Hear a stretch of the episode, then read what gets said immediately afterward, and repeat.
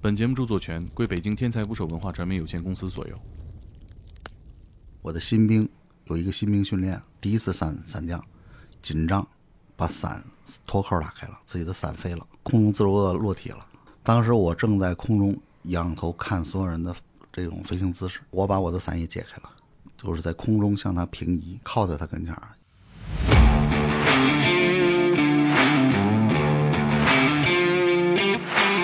慢慢在战争过程当中，很多首长认为应该有一支特殊的部队，无线电定向跟定向越野，然后还有一项就是定点跳伞。啊，就是我们现在玩游戏吃鸡里边那个跳伞是吧？哎，所以当时我的老师呢，是当年贺龙元帅派到匈牙利去学习的清华的高材生，重新组建北京部队队航母队，定点跳伞，高空飞下来，在地上有一个瓶盖大小的点，啊就拿前脚掌踩在这个点上，我这在游戏里都落不了这么准。就军事越野就定向越野，这个需要在山里头嗖嗖能跑，跑点跑动这。还是吃鸡里边的项目。哎，从军生涯里跳过多少回？我们用小时不到十万吧，所谓常在河边走，哪有不湿鞋？怕不怕什么一不留神失误了？啊不怕，蹦极时候会害怕吗？会心跳加速吗？不会没有任何感觉。 十度的蹦极，第一跳的试跳是我试的。就是因为得找一个天天跳的人。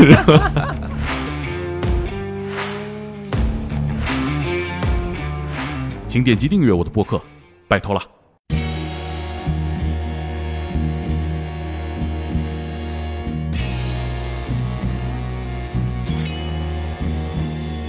打捞最带劲的职业故事，这里是天才职业，我是猛哥。今天呢，一起来聊天的还有我的老搭档天才职业的场记戴戴。 Hello，大家好，我是戴戴。哎，今天呢，我们的嘉宾是我们阿兹海默症救援队北京志愿应急服务队的苏队长。然后呢，苏队长呢是一个经验丰富的军人，之前也是一个有着非常精彩经历的特种军人，可以这么叫吗？可以，实际上在部队呢叫特种兵，实际上并不是一个应该是一个中义词。就和大家理解的特种部队不一样，是吗？为什么嗯特种兵呢，首先是这样的，就特种行业的兵，从事特种职业的兵叫特种兵。比如说部队里头修车的、啊，仲裁哦，喂鸡的、喂猪的叫特种兵。啊，那这大家听到了，可能是吧， 还不高兴呢吧？这估计听到了呃，我们经常会说自己是特种兵，比啊如说我自己很胖，经常我们出去野餐的时候，我会告诉大家，我在部队服役很多年，实际上是一厨子，是一喂猪的厨子。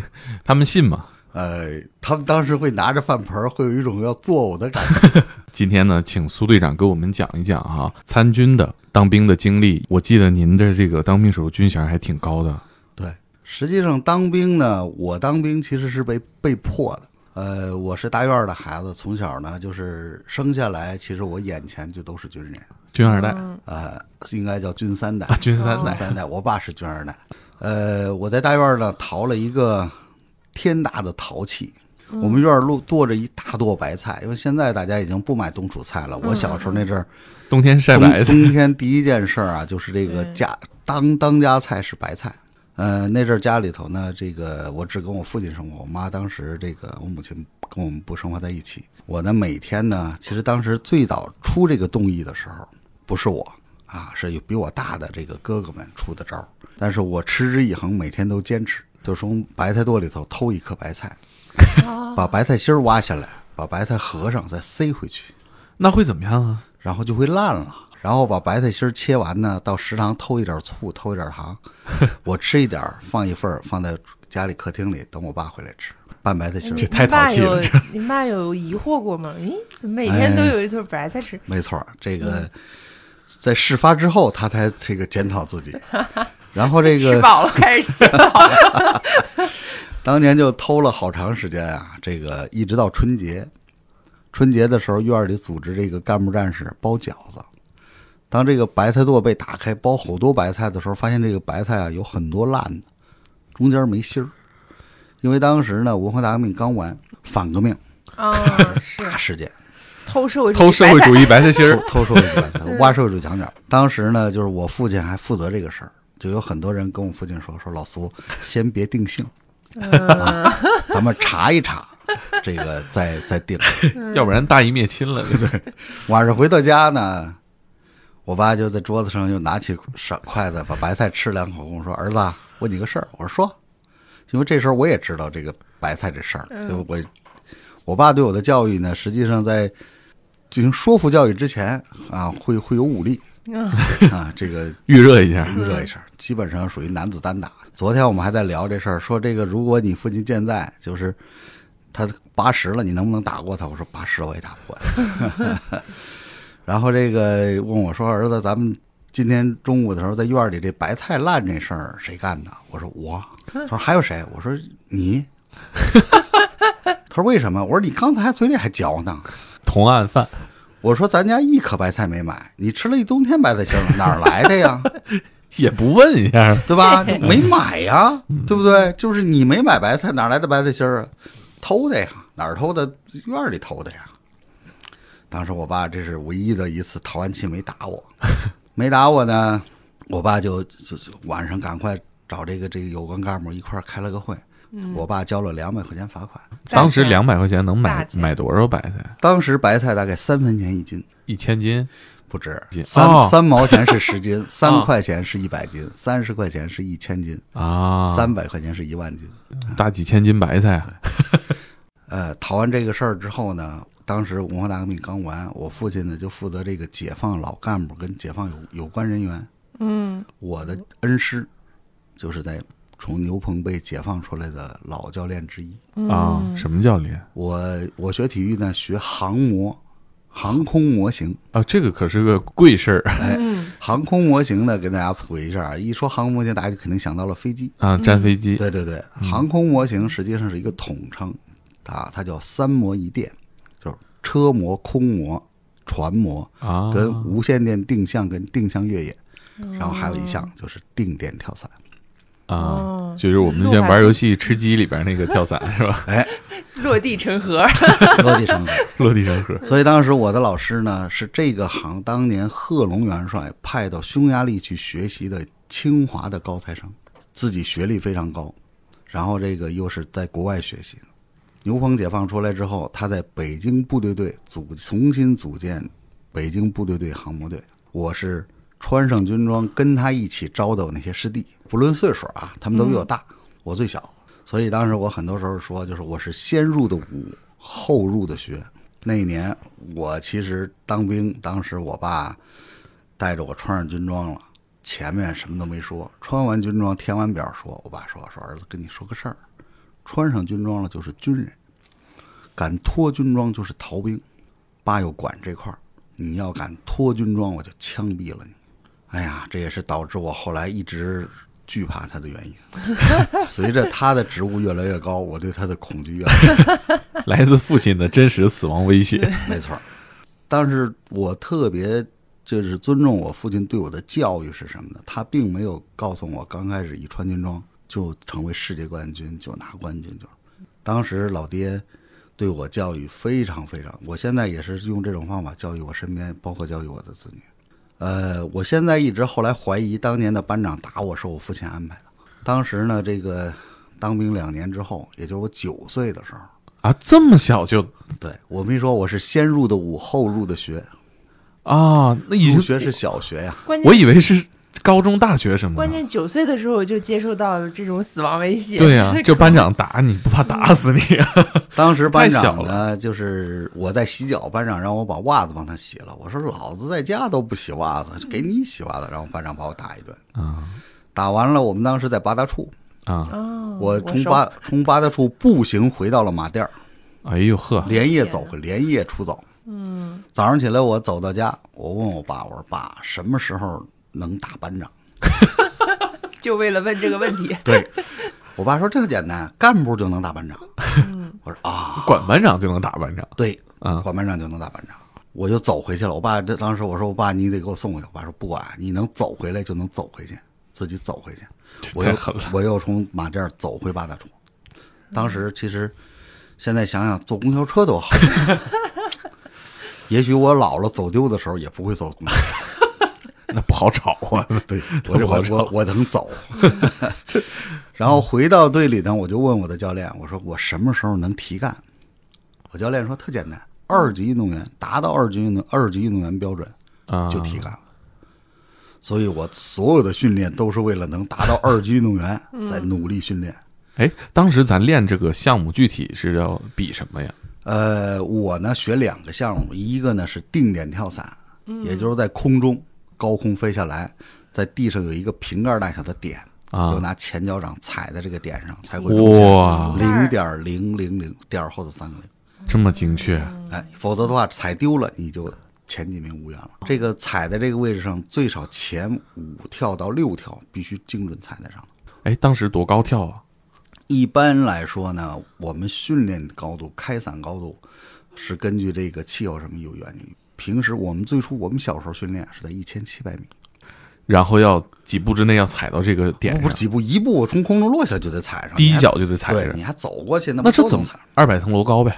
嗯二三百层楼差不高。就是从国贸下哦对对对对对，从国贸，对对对对 从国贸挂着伞，对，要踩在地铁站写着地口那个地上，对呃对，这怎么做到啊？这怎么控制啊？练呀、因为那个伞呢，前面啊，这个伞是一个飞机的那个主翼那个翼形，翼形实际上飞机为什么会飞呢？是因为翼形上头高，底下平，空气流通过程当中产生升力。我这在游戏里都落不了这么准。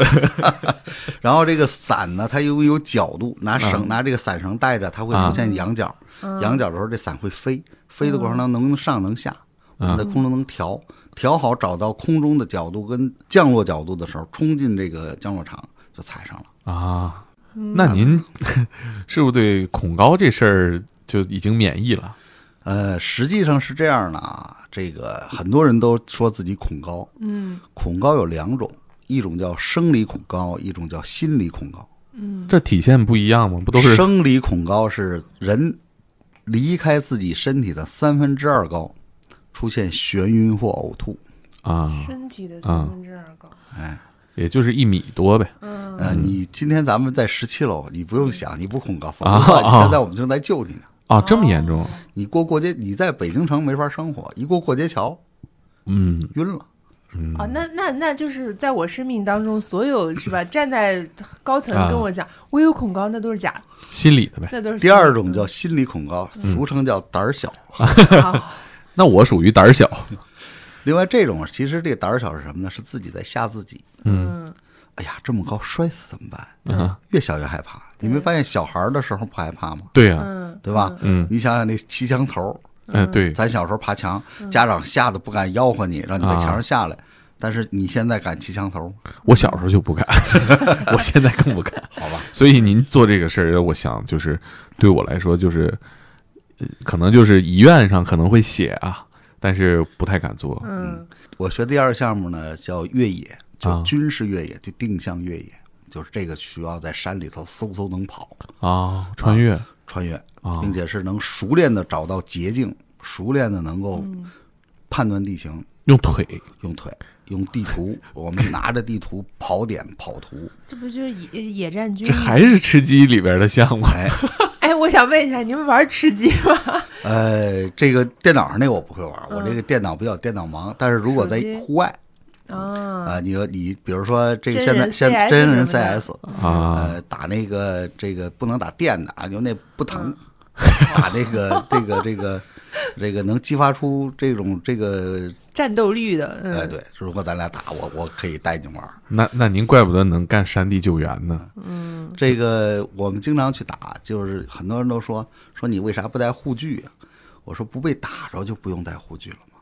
嗯，我能在你发现我的同时，我能发现你，我能在你向我激发之前，我能先激发你，并且第一枪就打在你面罩上，把你打花了，嗯，然后或者打在你那个没有护具的地方，把你打疼了，嗯，啊，你就会打跑了。嗯啊，这个跟您去玩的跟您一个队啊。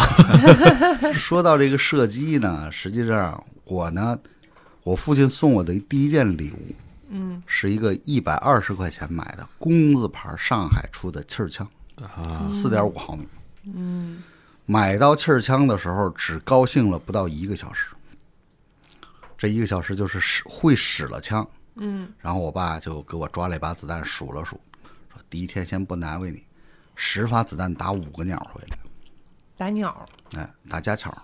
啊，打不回来别吃饭。这这爸爸真的这是给送了个活儿，啊我从此就进到了厄厄运当中啊！我从马甸儿骑车到过怀柔偷买子弹， 因为每天都完不成任务。不是好射手都是子弹喂出来的吗？对，这是其实是爸逼出来的。啊，呃，我大概用了两年多，将近三年的时间，嗯，能够做到三十米左右，二十几米、三十米这支气势枪，啊，枪枪不落空。鸟儿够惨的了，飞你们家附近。呃，当时那个你知道，当时麻雀是四害，对，呃，现在不行了，现在打鸟警察逮我。哎现在人都亡鸟了，没人打， 也没枪，主要是这个后来我父亲的要求就不能打落着的鸟，这鸟得飞飞着起移动吧嗯得飞起来你打。后来我在部队呢，一度向我的战士炫耀，就是冲锋枪的站姿、卧跪姿、卧姿三姿，因为枪弹夹里是三十发弹，三十发弹打完，超过我的立刻提杆，哎，这不是《士兵突击》里演过这种哎哈但是我能打满环，啊，就全中对，我的不，我啊能全全打在手全中上靶心啊，嗯然后我呢，因为家住在这个朝阳公园附近啊，我女儿现在有一个特别好的活动，叫去朝阳公园拿娃娃。就打那个气儿枪打气球啊。对，前两天还看到这个了，二十块钱一份儿。我闺女每次都是到那儿去看一看有没有新娃娃，二十块钱，啊爸拿一娃娃回来。现在人都认识我们爷儿俩，直接给你们，别打。不，你们上别人家打。这充分说明了那个他在这个枪上没有怎么做过手脚。枪是可以笑的，另外枪呢，基本上枪打出几枪之后，我是不瞄的，端起来就能打。就是这支枪，第一枪、第二枪、第三枪，弹道基本上就研究出来了，按照枪杆就能打枪。嗯，那你在三点连一线瞄，命就没了。所以这个是 我这个射击是从小啊上了我爹的这个道儿。嗯，然后这个提干这事儿呢，还有一个特别特别大的遗憾，我呢是这个一月份得到了二级运动员过二级运动员提干命令，啊，当时多大？呃，我当时十岁，哦，这么小，十岁提干，你这我十十七岁当的二级运动员， 那还是练扔扔铅球呢。然后特别不幸的是， 头一年的十二月份，我的班长退伍了，嗯 打不回去了。终身遗憾，我没打着他。 班长也是掐指一算，比如说这小子要提干 了，我再打个赶报紧告回吧，退伍。但是特别好，就是在十几年之后，嗯，呃，我们班长带着儿子来找我，儿子高考没考好呃啊，想当兵，嗯，我说行吧，我说先让我打一 顿。 这儿子放我这儿吧，放完之后他爸走了之后，我跟他儿子说，我说我跟你爸有世仇。 他说当时特别恐惧的看着我，我爸说你们是战友，我说对，战友不假。我说我跟你爸有世仇，这仇窝了我十二十年了，还没报呢还没报呢。到你这儿兑换一下，我说这个父债子还呀、我说当年你爸打过我，并且打得我特别狠，我为此我要报复。后来他他说那那怎么办？我说这样，我给你找一清华的国防生复习功课。考不上大学，我腿打折了。然后我就每天我们训练的时候格斗，我都带着他看，让他看我们格斗。最后他就老给他爸妈打电话，给我接回去吧， 这什么战友啊， 要我命！这孩子这干一年，这是考上一本了，这不当兵了。呃，没有，他那时候就考军校了嘛，他已经穿上军装了。然后，当然这个复习了四五个月之后，就考上军校了。考上军校之后，我说我说孩子，这时候你得跟着战士练一身战士的基本技能嗯，啊，把被子会叠了呀，步会走了呀，你别都顺着拐就当军官去了。嗯最后，当了他我这儿待了一年，就考上了咱们的军校。但是毕业之后，我又给他要回来了。啊在还我能身跑了我的手掌 心。还没打呢。在我身边又干了五年参谋啊，然后我又还给他爹，就回到他爹附近的那个这个城市。嗯，后来他爹来说：“哎呀，当年我打你，我都不记得了。”我说：“对，打人的能记得吗？ 都是挨打才记着呢。”我说：“我打谁我也不记得了，对吧？都是我打谁，这个挨我我挨了打我才记着。”所以很多东西训练呢，实际上是从小我们这个我生活的这个环境，嗯，因为这个特种训练，咱们中国其实很多年就有。你比如说，最早我们部队的神射手，啊，这个神射手是干什么的？打军官和打这个机枪用的。嗯还有就是，有的时候我们有炮兵叫神炮兵，就是对方的这个炮炮的弹道一过来，马上用脑子就算出这发你的炮位在哪儿，迅速用炮回击。啊，慢慢在战争过程当中，很多首长认为应该有一支特殊的部队。那么，第一是侦察，抵近侦察；第二是骚扰。你想，举个例子，一个师指挥部大概有呃七八百人的这个这个这个这个指挥部，那么这个指挥部的作战力量不大。那么我们要带着一个三四十人的小队，以突袭的形式，哪怕这个我这个三四十人这个小队能全军覆没，我把他师指挥部打了，那对这个战争，他的各个团各个营没有指挥了，不知道去哪儿啊，这个就群龙无首。哎，这个《亮剑》里看过这这一段儿，很精彩啊。所以特种兵呢，你像这个《亮剑》里头演演的那个日本那个特种，对他其实是为了区别啊，那个那个冲锋枪，那个年代没出呢。是，好像是我记得是有点小 bug。哎，对啊对对，实际上呢，我经常在大学讲课的时候会有一个一道题啊，我在这跟你俩分享，看看你啊俩。咱们今天在这儿录完节目，开开门就回到一九三零年，嗯，你俩带点啥回去？给你俩一人一万块钱，你俩带点啥回去？是买买什么装备吗？啊，对，买啥都行，一万块钱的，一万块，现在一万块钱的，我脑子里想的第一个是黄金的。黄金买一万块钱黄金，哎呀，三零年打仗呢，哎，是吧？对这玩意儿不见得兑换得了啊。一万块钱驴肉火烧带回去，怕是也吃不了多一会从儿。现在带回到那个时候，对，对，重这新不开门咱就回一九三零年了哎啊。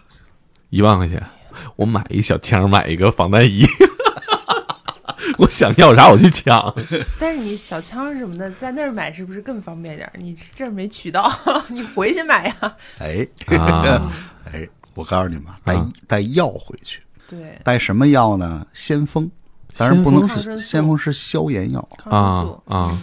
先锋呢，原来咱们有一种药叫奎宁，嗯奎宁的升级换代了多少级之后就叫先锋。啊，原来当年三零年的时候，奎宁就是拿黄金来换这奎宁，啊非常非常贵。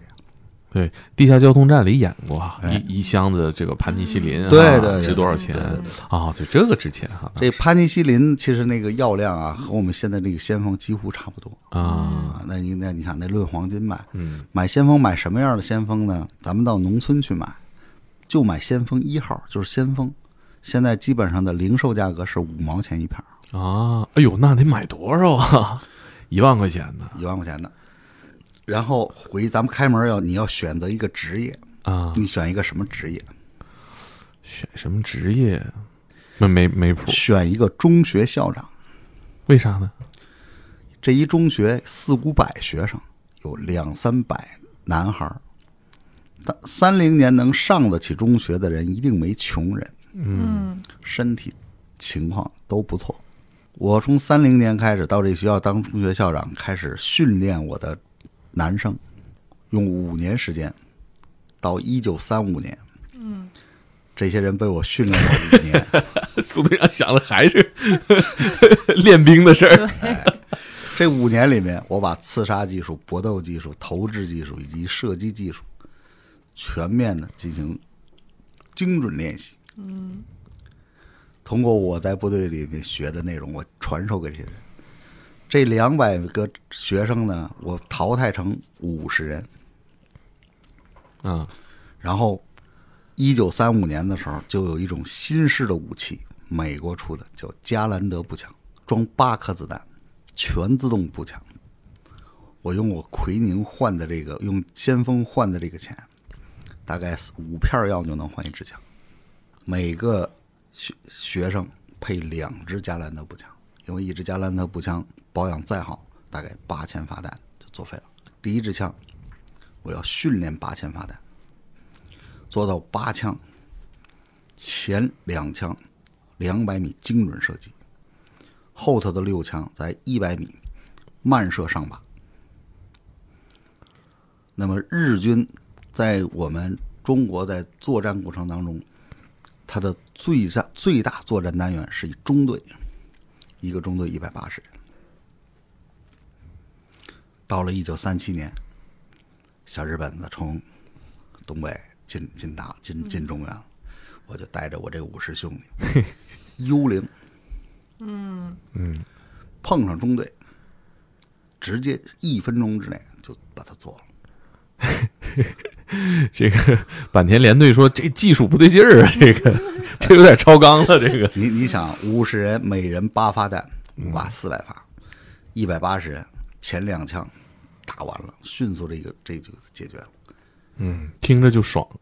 起点的作者们啊，一定要听这一期节 目。苏队长一讲就很有这个现实理论基础啊。对，所以这个在训练过程当中，其实为什么当年咱们打不过日本？嗯其实日本是准备了很多年，他的军事训练非常非常强，对，嗯对，他的枪法也非常准。是，当年我外公说，呃，他当年是带着一个连，他是营长，带着一个连在他身边，一个连碰上鬼子的一个小队，迅速跑。鬼子这四十人打他这一百多两百人，嗯，瞬间把他灭了，嗯打不过人家。嗯说碰上鬼子一个班，嗯要是有地形好，可以照亮照亮。嗯，但是到后期，到老人已经八十多岁的时候，拿着这个我们自己产的五六十万自动，带着我们几个打猎的时候说：“如果老子要回到一九三三五年，就有这支枪，何至于死我那么多兄弟？”当时是怎么组建这个部队的？我们当年呢是这样的，我这个部队呢是一个英雄的部队。当年上甘岭战役，这个回到国内之后呢，啊，我们的军长啊，秦秦司令员，这个知道，我因为我们部队这个在上甘岭战役的时候，这支部队打的就是打残了，按照我们自己讲，就是很多干部都牺牲了。这支部队其实是把魂打没了，就把战斗力打没了，老兵打少了。那么就有很多人提议就把这支部队裁撤掉。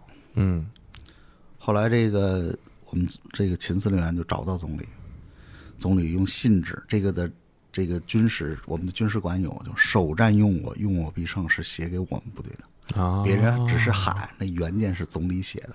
这个可是哎，有有机会你们到我们部队的军事馆参观，有一张信纸嗯啊，国务院的信纸上面写着“首战用我，用我必胜”，周恩来这是经典口号啊。对，这是留给我们部队。后来我们就从陆战的序列里面到了空军序列，然后就刘亚楼司令员安排我们部队变成了这个空降兵。那您这熟啊， 从小就练。嗯然后我为什么去空降兵呢？前面讲我是运动员。九三年全运会之后，咱们为了奥运项目，我们这些非奥运项目就要裁撤一批。啊，我很不幸，我学这项目是非奥运项目，奥运没有跳伞 比赛对，被裁撤掉了。啊，裁撤掉之后，当时组织上找我谈，第一个就是脱军装了，退伍了，嗯啊，给你安排份工作啊，或者上那个体育局啊，或者上哪儿。嗯当时我想，这个干什么去呀？这个裁撤了，就是各省省队也裁了呀。嗯，对，那解放军都不要你了，嗯哪儿能要你啊？所以上地方队这事儿不靠谱，那不后娘养着了吗？这个第二个选择呢，就是去野战部队。嗯哎呦，我一想，我说这可以，嗯，我就去野战部队了。到了野战部队呢，我就去了教导队。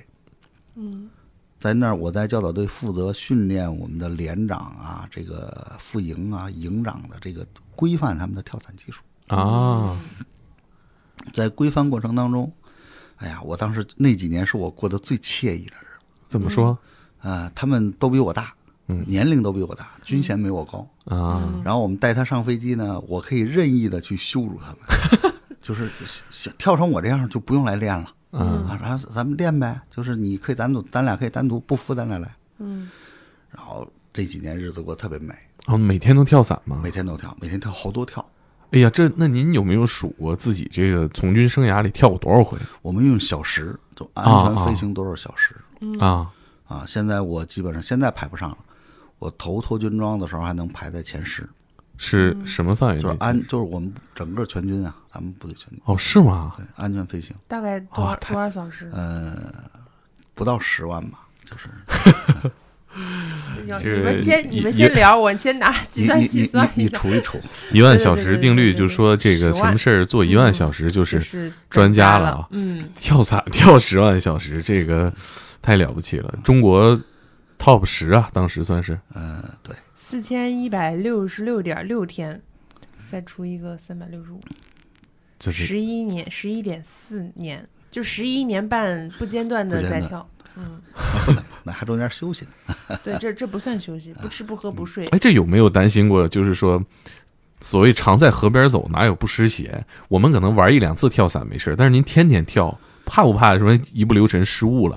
啊，不怕，这个伞包拉不开这种事儿存在吗？不存在，因为是这样的，这个我我的老师跟我讲，只要你有敬畏心，嗯就是伞从来不让别人跌，伞是我自己跌的。嗯啊，另外，我是带着备伞的，就嗯我带着，因为这个他那个我们这个伞两边要带着两个备伞，啊嗯并且在部队的时候呢，我曾经这个立过一次功。啊！就是我在训练队的时候，我为了完成我训练队的训练无事故，我的新兵有一个新兵训练，第一次伞伞降，紧张，把伞脱扣打开了，自己的伞飞了，啊哦，那这个也在他在在空中自如的落体了。啊，当时我正在空中仰头看所有人的这种飞行姿势，您也在天上对，啊然后我把我的伞也解开了，把主伞头拿伞刀割掉，啊然后就是在空中向他平移，靠过去，靠在他跟前儿，嗯用编带，就我们的扁带，嗯把它跟我固定，打开副伞，安全降落。真能做到啊！这这这事儿真假的似动作的，动这作不电片影里也不是演的白那种啊我为此在部队荣立了一个非常大的荣誉 嗯啊？啥啥个容——易一等功。啊？哎，您您刚刚说你在空中仰头看，是你们是在两个飞机上您先我跳的吧我先跳起哦，来的，你先跳的，因为在嗯空中是能够能够平移跟能够移动方向的。怎么就往那儿飞，嗯往他那儿飞？在调拿对伞调啊，对是吧？那个角哎度，这一环节，那您当时是怎么考虑？平时练过吗？没有啊，就是您因为那没个练过那个训练场是我的呀，我不能因为他死一个，让我这个训练场就有死亡事故了。啊？就当时就是就是想着就别我如别有事儿啊如，如果再多想就，他就他就冲我眼前就过去了。嗯，这离您大概多少距离他在我前面大概三四百米的样子就散脱了，啊？然后他脱完伞，我割伞抽伞刀割伞头，然后靠过去挂上。伞刀就是说，我的我的刀，我的我们的匕首上面有伞刀，就这个干嘛用的？这是割伞割伞用的，割伞绳用的呀。呃，伞不是咱降落了就就收了吗？还是万一要你挂树上呢？啊啊！我是谁里边我就挂树上了，是吧？对，啊，就是拿这个刀是专门干这个事儿用的啊，当然这个落地之后还有各种用途。那幺零幺空降师不是经常会有人嗯挂上了？啊对，得打架呢，还得啊。哦，那当时您怎么确定自己能完成这个事儿啊？这没干过吗？毕竟没想过啊，如果想就来不及了。啊啊啊！啊他当时什么速度下来？大概就是如果他的伞一离开他，他把伞他的伞脱了之后，他以每秒五十五米的速度在降落，嗯，那您当时能看出来他是打不开伞吗？伞飞了，伞飞伞了，掉下去了对，他伞他伞中间直接飞走中间的了扣儿他慌张，啊他打开了，他哦伞也、他把扣儿打开了，对他紧张嘛，这吓成这样啊！这这个我听着很感觉好害怕呀第。第。第一次，他当时人是什么状态啊？当时我挂着他的时候，其实他是闭着眼，我也不知道他啥状态，反正降落到下边的时候认没命事儿。 了，你认命了，这谁谁都得认命，在空中你没伞。对，当时大概多少距离啊？当时我们我挂上他的距离，我的表上就是我挂完了打开伞的距离大概在七百多米，七百多米，那这也得有个一百多层楼高啊！也就是他从飞机上下来的时候，我们当时这个头次开伞，当时应该在一千，当时应该在一千五左右。啊，开完伞从一千五到七百，也就是它落了一半儿了，八百米的，我们俩的这个反应速度时间，我们俩挂在一起了。那大概有多久？几秒钟？嗯、你你算吧，每秒五十五米，就十秒钟，十多秒您就在十秒之内飞过去给它对挂住对了，，就靠过去挂住。拿什么东西挂？就有一种这个我们户外也用，这个我们军队也用一种这个非常短、非常薄的一种带子，我们叫扁带。啊？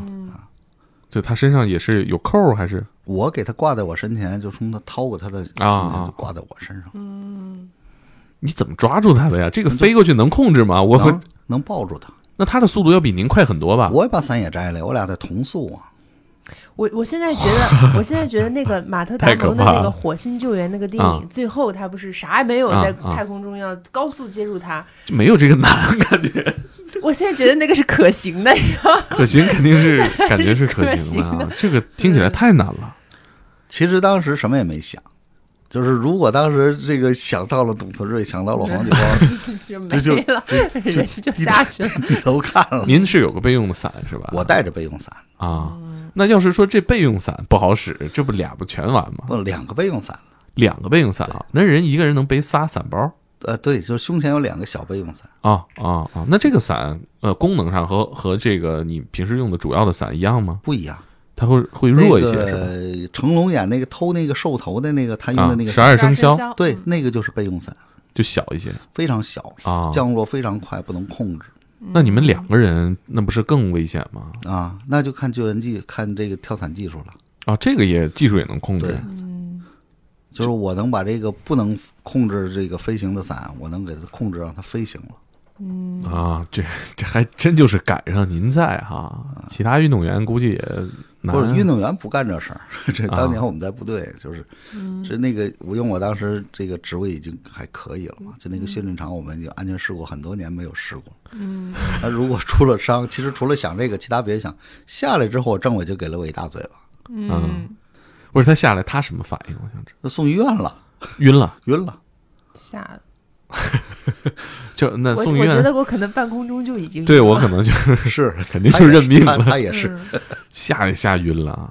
那他后来到医院怎么样？人到医院很快就醒过来了，就没事嗯儿。后来挺挺好，嗯，回来他有找您表达一下感谢吗？不用这东西不要用，不用表达，那他只要嗯好好只要练习你只要们他好后来好又啊见过面吗？见过。他原来在服部队服役，服役很多年，啊，那他没没跟您说过什么？这不用说啊，就是在部队的战友是能把后背交给对方的，怎么能交给对方？不是拿嘴说的，是你在平常的工作、日常训练过程当中结交下的友谊。比如说像这种空中需要救人的突发情况，还有过第二次吗？没有，第二次您比如说心里有预期了，还还敢这么飞吗？如果再有第二次的话，我有可能不敢了，是吧？对，太危险了。太危险了。嗯就是当时其实是没有，没所有东西都没想。我有过一次在水里救人，就是在咱们龙庆峡，当时是一个老师带着中考完了之后带着两他两个船去龙庆峡玩，考特别好，然后两个船打闹过程当中翻了，我们当时正在附近驻训，跳到水里救，因为龙庆峡属于高山水，水库水特别凉，呃，落水了五个，我救出来四个。啊第五个，我救的过程当中，就很多人都在喊“你上来，你上来”。后来我也是，就最后真的没救，没救上来，就一直就潜不下去。啊我最后还试图往高处爬到山上去，往下跳。啊，扎猛扎猛扎下去，后来就是爬，我就是我，我一上船，就是最后就是救到最后的时候，我一上船，我就发现我自己没有体力了，啊，跟不上了。跟不上了。他们那些孩子被这个景区人带走之后，我当时有三天，就是身上完全自己感觉不到温度。太危险了。实际上，这就是解放军。您跳伞，呃，跳这么长时间啊，怎么就不再继续在跳伞部队干了？呃，我在部队服役呢，其实是服役到了一个一个点，到了这儿的时候，其实是你你必须往上走了，你的职务要往上走了，嗯，你才能留在部队，啊，但是没有机会了，嗯，就是应该叫升迁通路不到了吧？我、嗯我我自己应该到了我自己这个职务的顶顶端，嗯，到天花板了，我又没有能力把这天花板捅开，嗯所以只能完成了服役嗯，明白。啊，脱了军装。那跳伞这个事儿，您怀念吗？呃，你说不怀念是假的，我现在家里就有伞，现现在也不能跳吧？ 呃我能我啊。在哪儿跳？这个咱们北京很多很多地地方有啊滑翔我伞，有我有一个特别有钱的妹妹，啊 就是对她就是家里面条件非常好，啊就好多这种跳伞俱乐部。私人的、民营的这种俱对乐部，你有想过你也办一个这样的，相对比较专业的去训练？不挣钱，真的吗？对，那都是有钱人玩的东西。啊他就那几个人玩儿，哎，那您现在跳呃吗？平时跳，在哪儿跳？偷摸跳还是不不正规？不正正规跳正规。 不是自己上国贸上就 就那找个山头那那不那不在城里在三四环内跳判刑的。啊啊啊啊！嗯，这个有的时候呢，就三五结伴，我有些朋友战嗯友什么的，呃，比如说回安阳，啊，呃河南安阳那儿，就是我我们部队原来在附近，那个地方是中国航空运动的基地。啊在北京呢，滑翔伞有的时候找个地方，哥几个会玩几条。啊，就是纯是怀念性的玩一玩。对对对，那会有这种新鲜感吗？就是我觉得理解这个事儿当成一个工作，每天日复一日做，做了十几年、二十年，还有这种乐趣吗？呃，它不一样。呃，这个现在跳呢，就是在享受飞行。嗯你比如说我我们在这个莽山，就是在十三陵那儿，嗯飞起来之后呢，我会我会在空中试图的找到这个上升气流，啊嗯呃，它能盘起来，能盘到好几千米高，盘盘到三千多米高哦，那么高啊能？那不是比飞机降跳的时候还要高啊？啊，那能喘上气儿吗？能缺能氧就不能再高了，再高就不行了，三千米没问题。嗯，那能飞多久啊？啊那我感觉你在空中想飞多久就飞多久，啊，就就是气流飞，它你就找着这气流，就在这气流里盘着。像、啊像鹰，对嗯，嗯，哎呀，太刺激了。我特别想，有来一有机会次带你飞一次， 真的，我就特别想飞。你别添乱，让苏队说我这怎么都退伍这么多年还得去救你吗？不用。现在我们叫这个做教学里头叫双人带飞，就是我带、啊我带着你， 对啊，就是那对个对滑翔伞上面对那对个对对，啊在他前头带着一人，我现在尝试过的，我自己能够面对的最接近于飞行的就是蹦极， 啊就那一会儿会儿啊，蹦极那个绳儿一一抻腿那一刹那间，嗯就是你开伞那一刹那间是一样的。啊！真的您蹦吗蹦极过吗？呃，十度的蹦极，第一跳的试跳是我试的， 是吗？哦啊我，还那一当直时想去尺度蹦， 就是因为得找一个天天跳的人那个是我一师哥做的。啊哦。那为什么找您去？当时他骗我啊，说你试 试，我当时不知道那水有多深， 我后来试试，水他妈不深，啊，这个怎么还跟水有关系因为当时万一绳子要是长了短了，啊？就得掉里头就了。掉里头了。 就当时怎么样？那绳折了吗？没有没有，就是您第一个去试他那试个蹦验一极下那是啊。的。那像您这种经历，会蹦极时候会害怕吗？会心跳加速吗？不会，那个其 实没有任何感觉。哎，不是，那您就是往下落的时候，你像正常的，我觉得这个是一个反人类的一个训练，就是人是不具备飞行能力，他往下落的时候，这种速度冲击，他一定是很害怕的嘛。对，那您是练了多少次之后，大概就无感了，就我看着往下落，就这样实际上是这样的，就是我刚开始我们训练啊，不是那个你们想象的，只要咱们北京就有叫跳伞塔，现在被拆了，嗯，原来叫跳伞塔。我们学好了这个地面技术之后呢，这跳伞塔是一个六十米高的一个一个一个像这个，我想想像像一个水塔一样的东西，嗯嗯嗯，把这个伞吊起来，把伞哆啊儿起重机吊起来，然后它上头一脱钩，你就开始飞，啊，没有跳那一步对，你就开始练，没有没有开伞的啊对，先没有练滑翔哦看先练滑翔着陆啊，调整，练了好长时间之后，然后当时我们训练在哪儿呢？在这个小汤山的这个航空博物馆那儿，叫中国航空运动学校。啊当年北京没有现在这么繁华，呃，在这个城里坐长途车啊到沙河，啊从沙河齐步走奔基地。啊！呃，很多年之后，我给自己买了一小摩托。嗯，哎呀，我很多同学很羡慕我骑着摩托。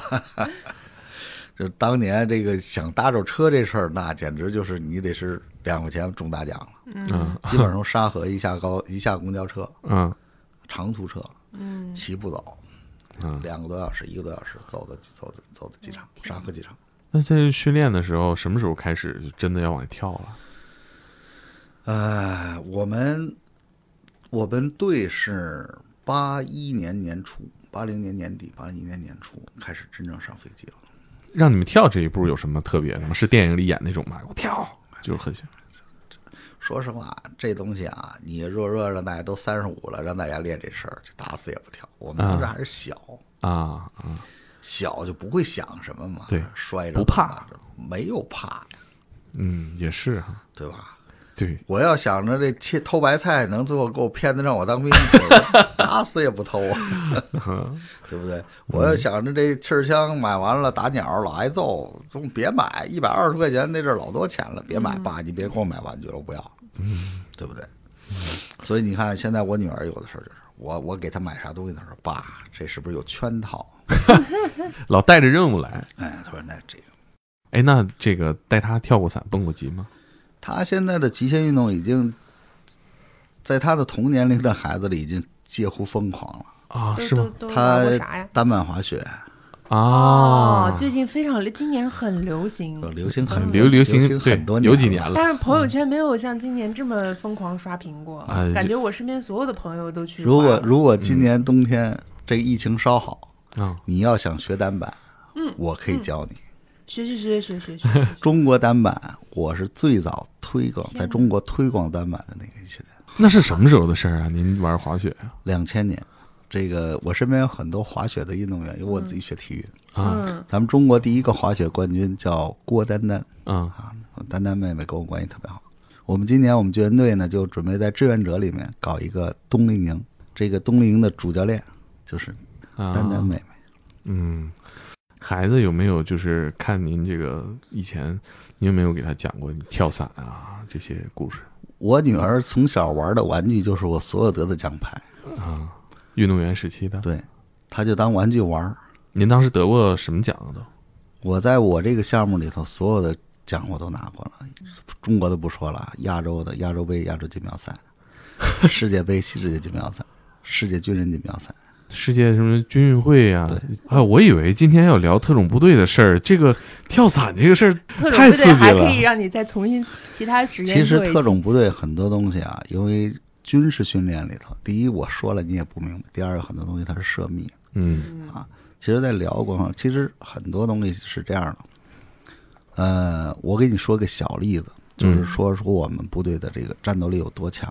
现在我们部队经常会去训练，去哪儿训练呢？可可西里，第一是高原训练，第二个呢，他那儿有偷猎的，啊，嗯，现在还有吗？有现在还有有，现在就是偷猎的会更多了。藏羚羊对，然后这个部队的这个我们的战士会在那儿训练。啊，啊，曾经有一年，我不说哪年，嗯，呃，这个带队的这个人呢，在我身边当过警卫警卫连连长，我一直说他，我说你用用孙子，你用用这脑子，他妈那天死都不知道怎么死了，嗯，但是呢，这孩子特好，就我特喜欢那个小伙子，他去带队了，结果当时呢，就有旅游车队向他们报告说前面发现盗领，说多有多少人，说有四五十辆卡车，那就是浩浩荡啊荡一浩大浩荡片一。大片不，是现在盗猎的这么明哎，目不是张他胆，我抓天，藏羚羊，那能抓抓这么多啊？嗯。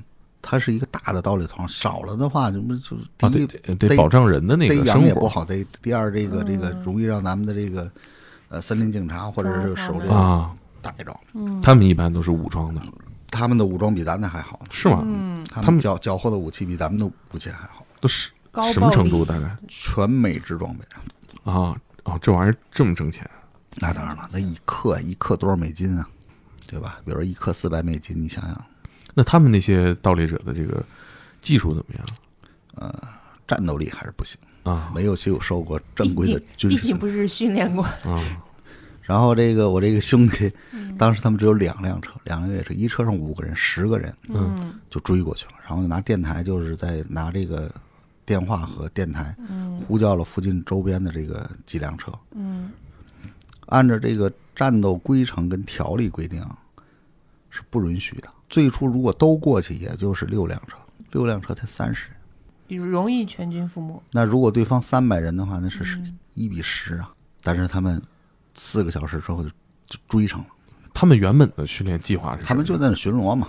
啊然后就有这个旅游者开车过来报说，那个他们也是旅游者也是老远老远拿望远镜看见那帮人在在那个在杀羊，嗯，赶快跑，因为这盗猎者一旦发现旅游者，就把旅游者弄死，嗯，要命的事儿。这么凶残，那你想，你看见我了，怎么能让你闭嘴，嗯，对吧？让你活不过去就闭嘴了嘛，否则的话你肯定会说拿多少钱能买通你，嗯。然后他们几个小时追到了之后，这小子就是第一是拿望远镜看见了一个血腥场面，第二个就觉得他带的这个这十个兄弟能够足能解决问题，他们就相枪了，十个人就跟对方就干了。那十个人，可是十个人对面四五十辆车有多少人？大概最后统计他们有三百多人，三百多个人，嗯一个营他是怎么做出这样的判断？ 不知道。上头了，上头了。当当时那个场面非常非常惨烈，就是那嗯个他们是活剥的羚羊，哦，我我的的活天哪！就是羚羊剥完要嗯保证剥他剥完皮，羊还是活的。哎呦，我的天哪！就是面对那种凶残、那种血腥场面，这几个战士，这几个小军官，就是我说，如果你们真正是到了战场上，也会失去理智了。嗯，这样的话会让自己的兄弟们会有损伤。但是到最后这个一个多小时之后，呃，那几辆车也到了，就是最后这个战斗非常非常的简简洁，啊，不到三个小时结束战斗。我们这三十名战士无一损伤，把对方全部该该俘制服的制服，该俘获的俘获，打完了，打完了。哎，这部队，呃，您当年这个特种部队叫什么？我记得好像名儿起的都特别霸气啊。这个就不说了。其实，嗨，现在很多就是这都无所谓的事儿。这个其实很多时候啊，就是战士是练的，就是你练成什么样儿就有什么样儿。就跟当年我说我的射击是练的，实际上这个射击能不能练成神射手是能的，啊啊，就是给你子弹，我在旁边拿大棍子看着你，你也能打出来。啊，就是这是只要练就有回报的。对，我觉得这个跟其实当运动员有点像啊。对，就是有一些可能会到天花板，但是你只要练是一定有回报的实际上是先有伯乐，后有千里马。啊。你你你找一个好教练，这个好教练呢，根据你的身体，根据你的特点，有针对性的把你培养成什么样的运动员了。嗯，这个天花板在哪儿呢？在教练员的水平。当然，最后肯定会会有会有节制，比如说跑短跑，中国人跑短跑，那么打开十一秒，进到十秒多，那讲天哪！你看这教练能不能跑进去？他，你比如说我有一个好兄弟，就是跑短跑的，空军部队队的，他从小呢天赋特别好，但是呢，他从小练习，他的教练不专业，他每次比赛只能跑八跑，跑第九跑肌肉就跑崩了。不，他当教练员了，中运动员，他长时间的让他的运动员练肌肉，就达不到我的标准，根本不让你穿跑鞋上跑道。啊，很多家长质疑他，练三四年了，怎么不出成绩？他说：“你们相信我，我能跑十秒七，我选的人没问题。”最后，当然有的家长那不行啊，都高二了不出成绩，我们孩子怎么怎么，那就不跟你练了，换别人。最后到高二下半学期，参加全国中学生运动赛，啪跑全出成绩。嗯，他就最后说，跟我练的孩子这肌肉，十五跑，十四跑，保证不出问题。他就是肌肉群嘛，这都是就是教练水平嘛，嗯，对吧？有些项目必须得是你自己这教练有这个经验，你你自己，你看，举个例子，我的老师，就是我现在特别怀念我恩师老师已经故去了，他从上小学三四年级的时候就把初中物理、高中物理，包括初中数学、高中数学里的函数这个东西在教我们。啊，我们当年根本不知道他们这是什么，就他们背，算术、啊、三角形啊、函数、 这生理啊。等到一上初中的时候，发现哎，这课不用听，老师讲过了。我记得特别清楚，初一的时候，物理老师说，呃，初二物理老师说，今天有一道题，如果是一道题谁知道答案，我的物理课他可以不听，是什么呢？测头发的直径。当时我举手，弱弱的说：“就是老师。”老师说：“哎，这是运动员，你你这不是脑子不好使，你别别想添乱， 添乱。”嗯，我说：“老师，我可以不上你的物理课了，这么简单的题，小学三年级就会。”他说：“怎么弄？”我说：“找一个找一个笔，把这个铅笔绕在，把这头发绕在铅笔上一量，然后一除数就出直径了。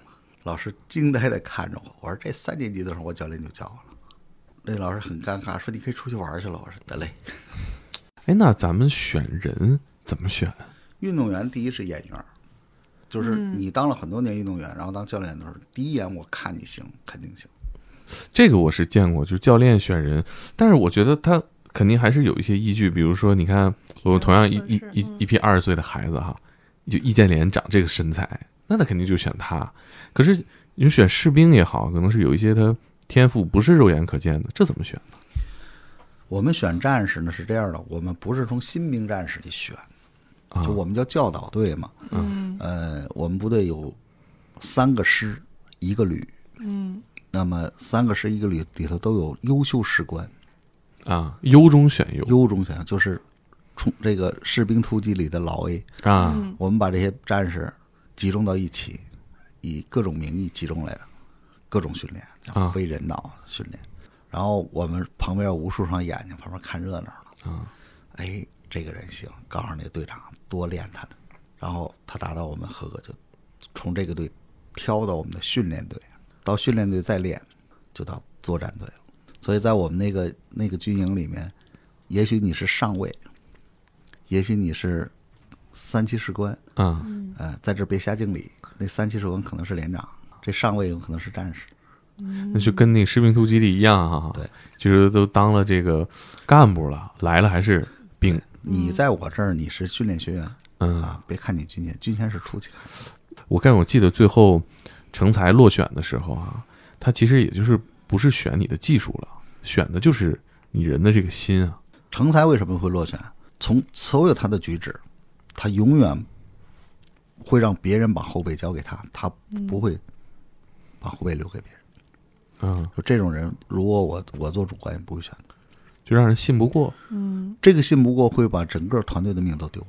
可是这个是怎么？这也要经过测试吗？这个其实就是各种表象吧。通过你这个在部队里很多年，你看到战士表象，你判断出来。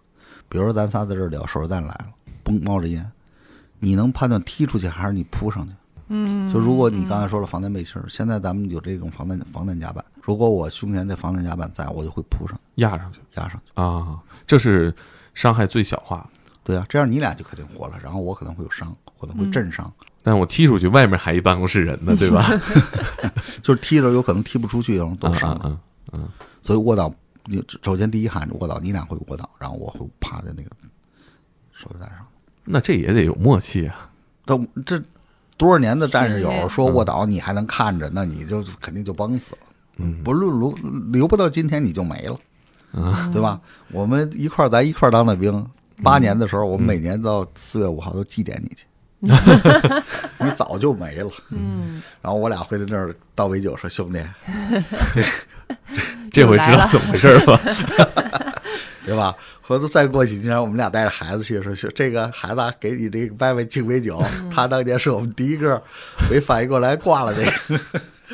我我在电视上看过，就是有真拿手榴弹训练的，有啊，一直有。都是真的。我看对呀、现在训练也都是真啊，手榴弹。对呀、那主要训练的就是像您刚才说这种情况，我我我我跟你讲，有一次我们训练啊，就是告诉大家是模拟弹，啊，实际是真的。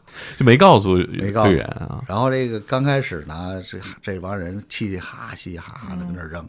后来我说咱咱从战壕里出来，就卧倒扔。嗯，这一扔就都是老兵，一听那响儿就不对，就嗯就不开玩笑了。嗯，哎，成绩也出来了。哎，我我说我说你 不讨厌了，不讨厌。但是当时一一一压实弹，这几个主观的这几个训练干部就注意力集中，就一旦发现你紧张了，或者是扔扔近了，怎么卧倒，就这个怎么把你拽到这个，你不能出伤啊。嗯，当然这个各部队都出过伤。